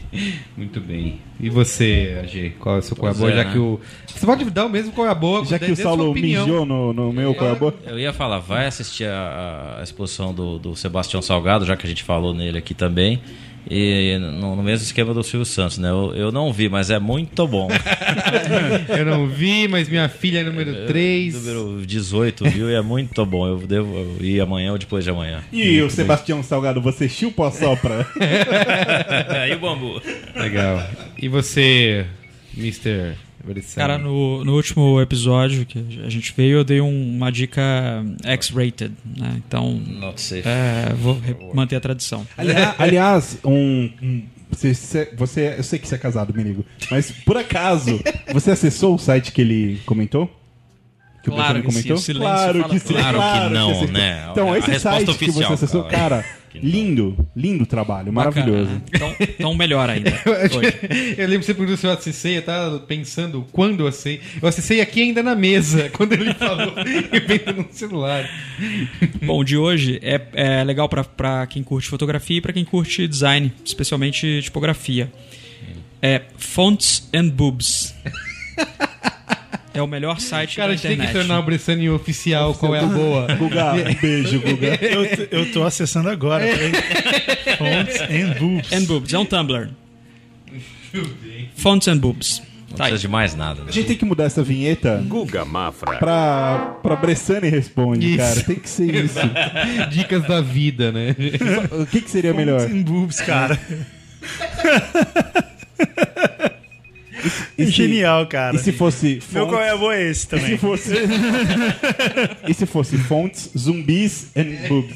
Aí. A internet explode, né? Não, aí não. E você, o Guga, tem qual é boa? Que você tenho- tá se divertindo aí com Eu tenho- putz, eu me eu roubei o do. AG e agora ele vai roubar o seu.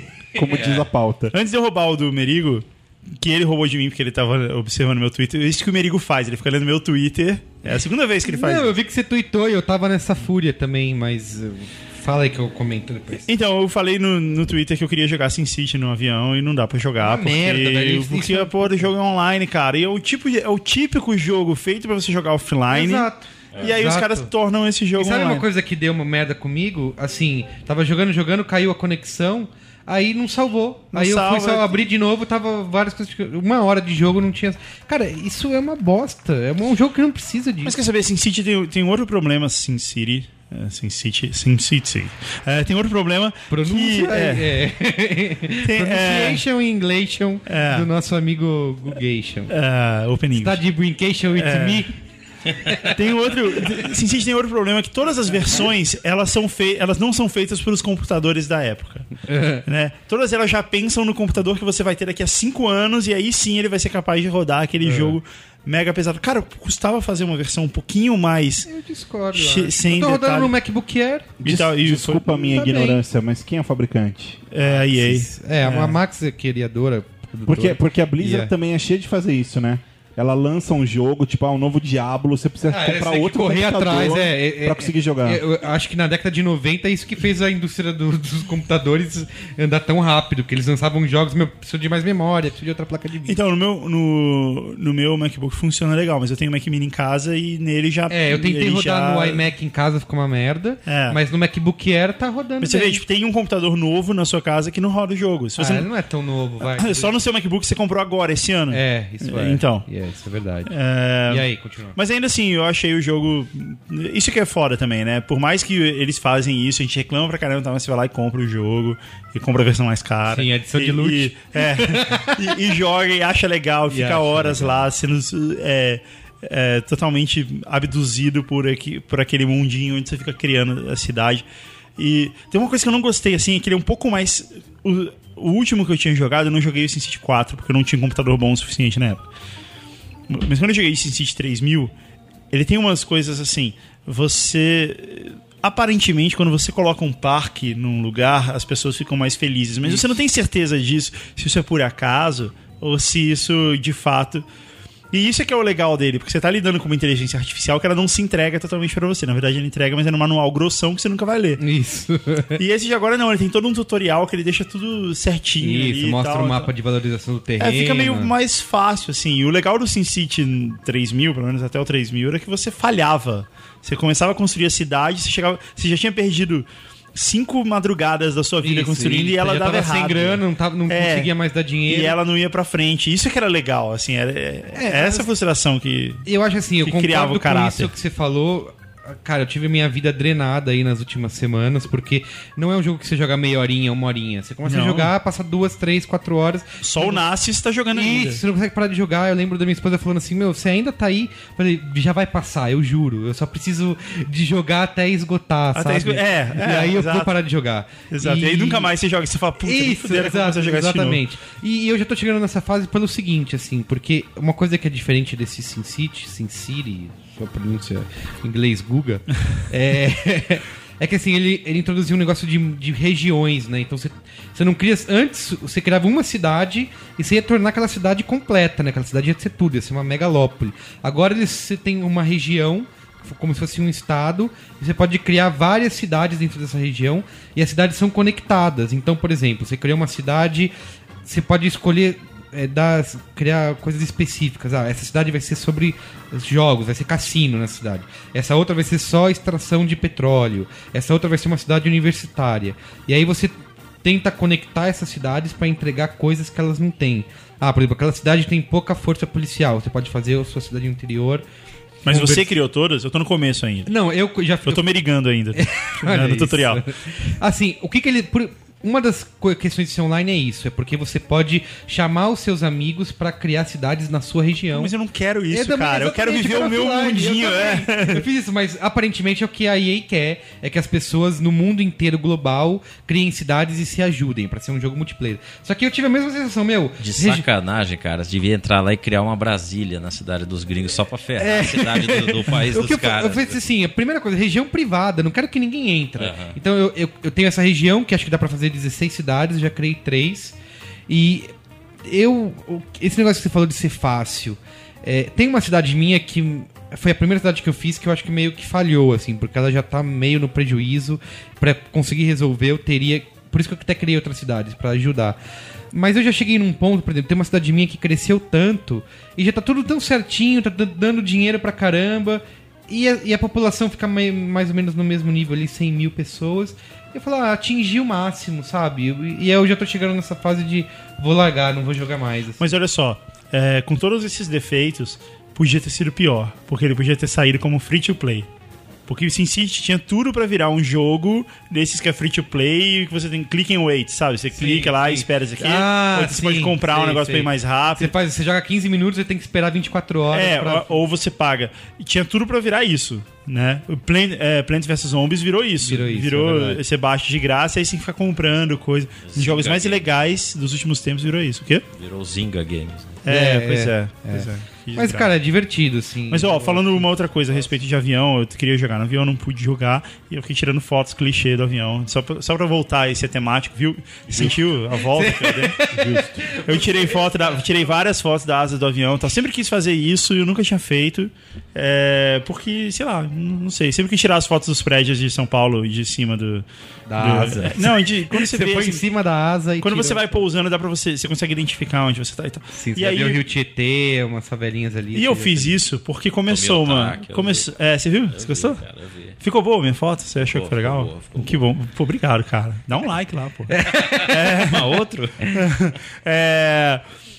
Aí, eu fiz isso porque rolou uma leve confusão na decolagem do avião, porque tem aquela história de que você não pode usar o telefone enquanto... e alguém tava usando, e eu falei, quer saber, eu vou usar e foda-se. vou- Quando eu tava na. na- Se cair essa merda aqui, dane-se. Já... Porque, cara, não acontece nada. Isso, isso é uma ilusão, é uma lenda. Até porque se acontecesse, se de fato um telefone pudesse interferir nos equipamentos do avião, ia ser proibido você embarcar com ele. Ele ia ser retirado Não, eles mandam, uma coisa que o Chris Dias fala, eles mandam desligar Kindle, sabe? Que não tem nada, sabe?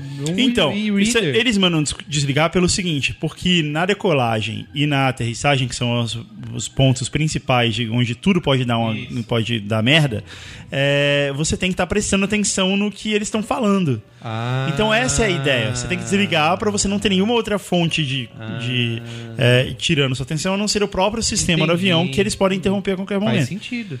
Então, faz sentido, mas ele não custava falar isso É, cê- Outra coisa, quando você tá nos Estados Unidos ou na Europa, o avião encostou a roda no chão, pode ligar o celular. Ninguém tá nem aí. Eu ligo na Pode hora. ligar, é, você pode ligar. Aqui não, aqui tem esse negócio. E aí o comissário de bordo falou isso. Encostou a roda no chão, o avião freou, você percebeu que não, agora tá tudo bem.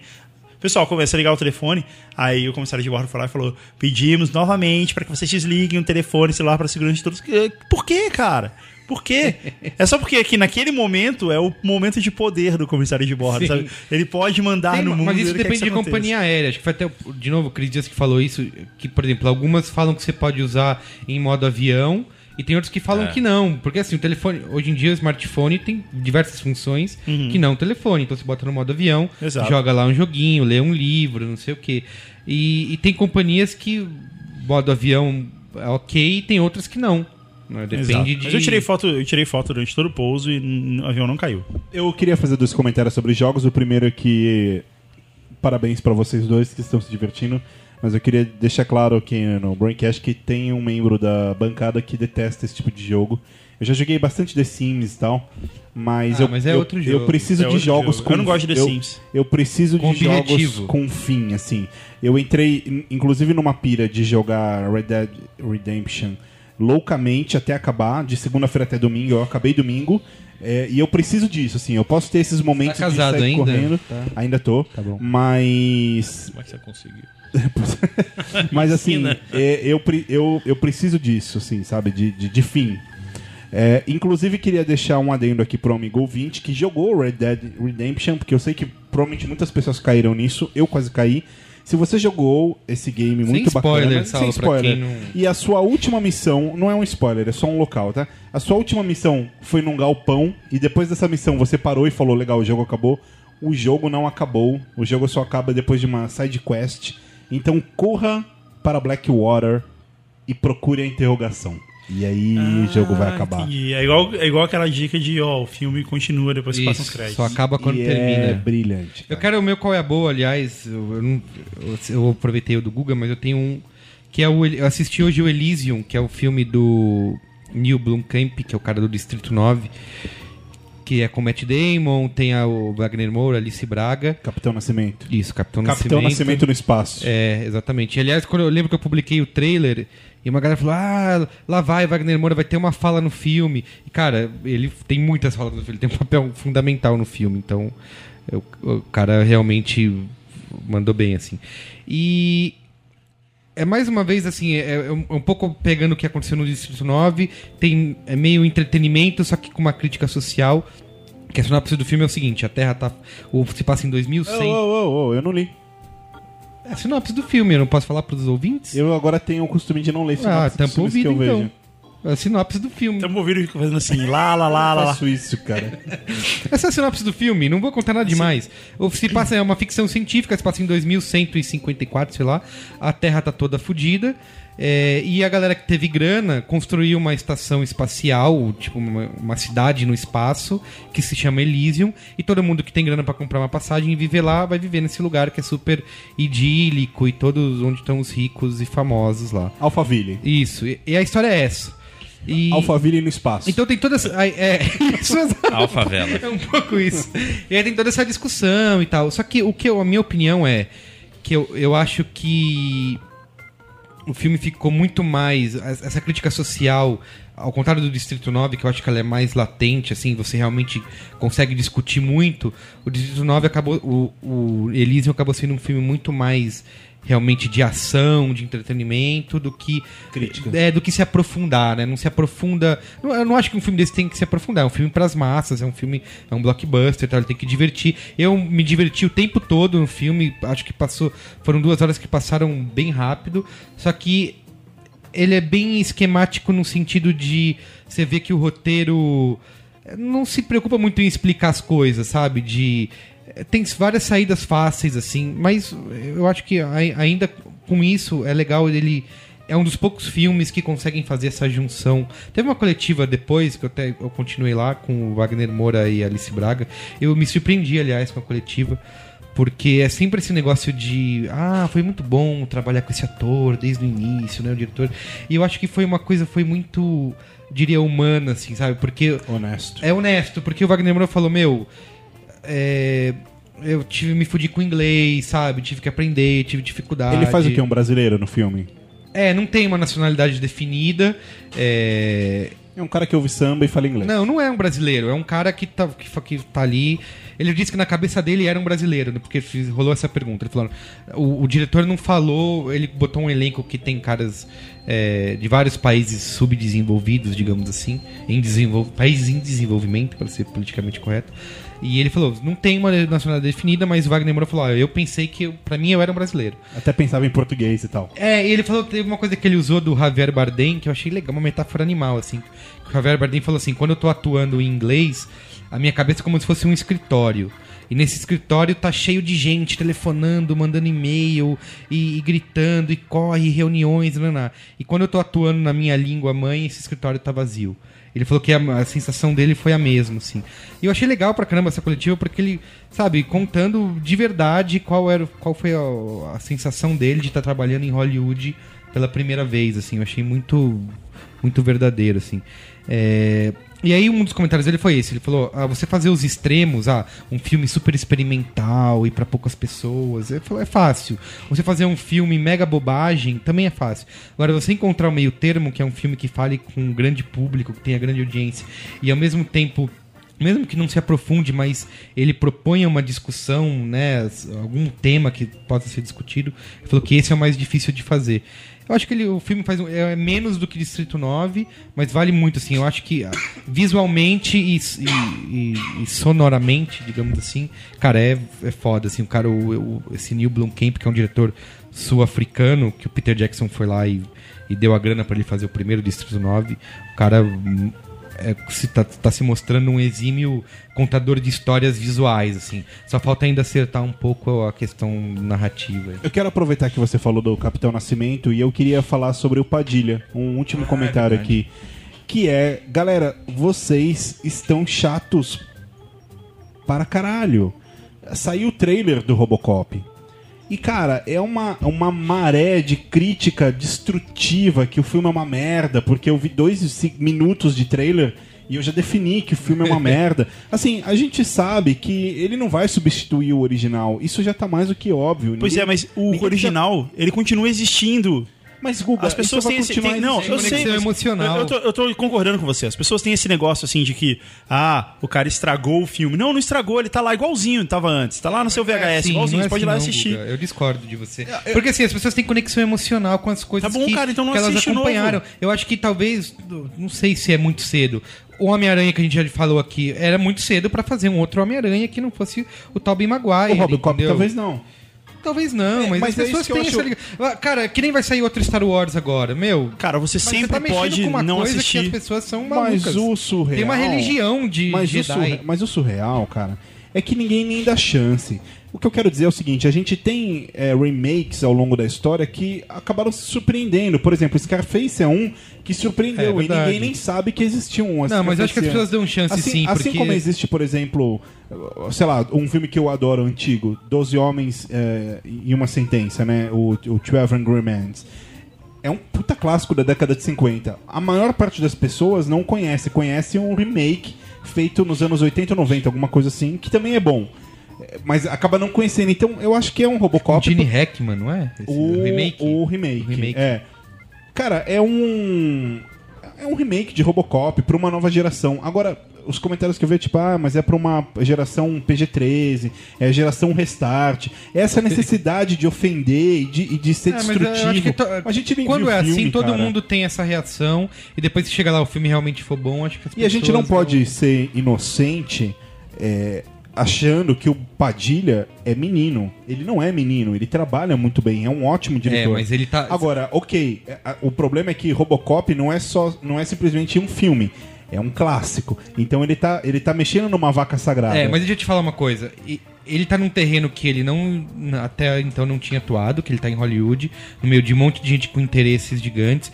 E eu saí um, em algum lugar aí, uma, que ele deu uma entrevista dizendo que es- estava sendo a pior experiência da vida dele, assim. É de- claro, é, imagina, é, assim, foi Então, pro é, mundo tem- de verdade, né? É. De cinema. Mas o que eu quero dizer com isso tudo não é, ah, o Robocop, o novo Robocop vai ser brilhante, etc. Mas é só que, gente, legal, meu, a gente sabe que o original é um clássico, mas não precisa detonar o trabalho do cara em dois minutos de trailer. Dá uma chance. Dá uma é isso? chance, cara. E, e, assim, Vou fazer isso. eu, eu sempre fico pensando Vou comprar que... o ingresso. E eu sou um cara muito crítico e chato, eu sei disso. É, só Chato é certeza. Só que assim, dê uma chance pelo menos, sabe? No final você pode até falar, pô, não gostei. Mas uma nova geração vai assistir o filme e vai falar, poxa, que incrível. Eu queria ver o original agora. E é assim que Você é amigão do funciona. Padilha, então. Dê uma chance ao meu amigo. Padilha, beijo. Então é isso, gente. É isso. Obrigado pela participação. Aos dois convidados ilustres, Mereu. Exatamente. Nosso, Isso, a gente que o agradece. nosso board fotográfico prazer. oficial. As pessoas que não falam besteira nesse programa. Isso. Um beijo do gordo. Adeus.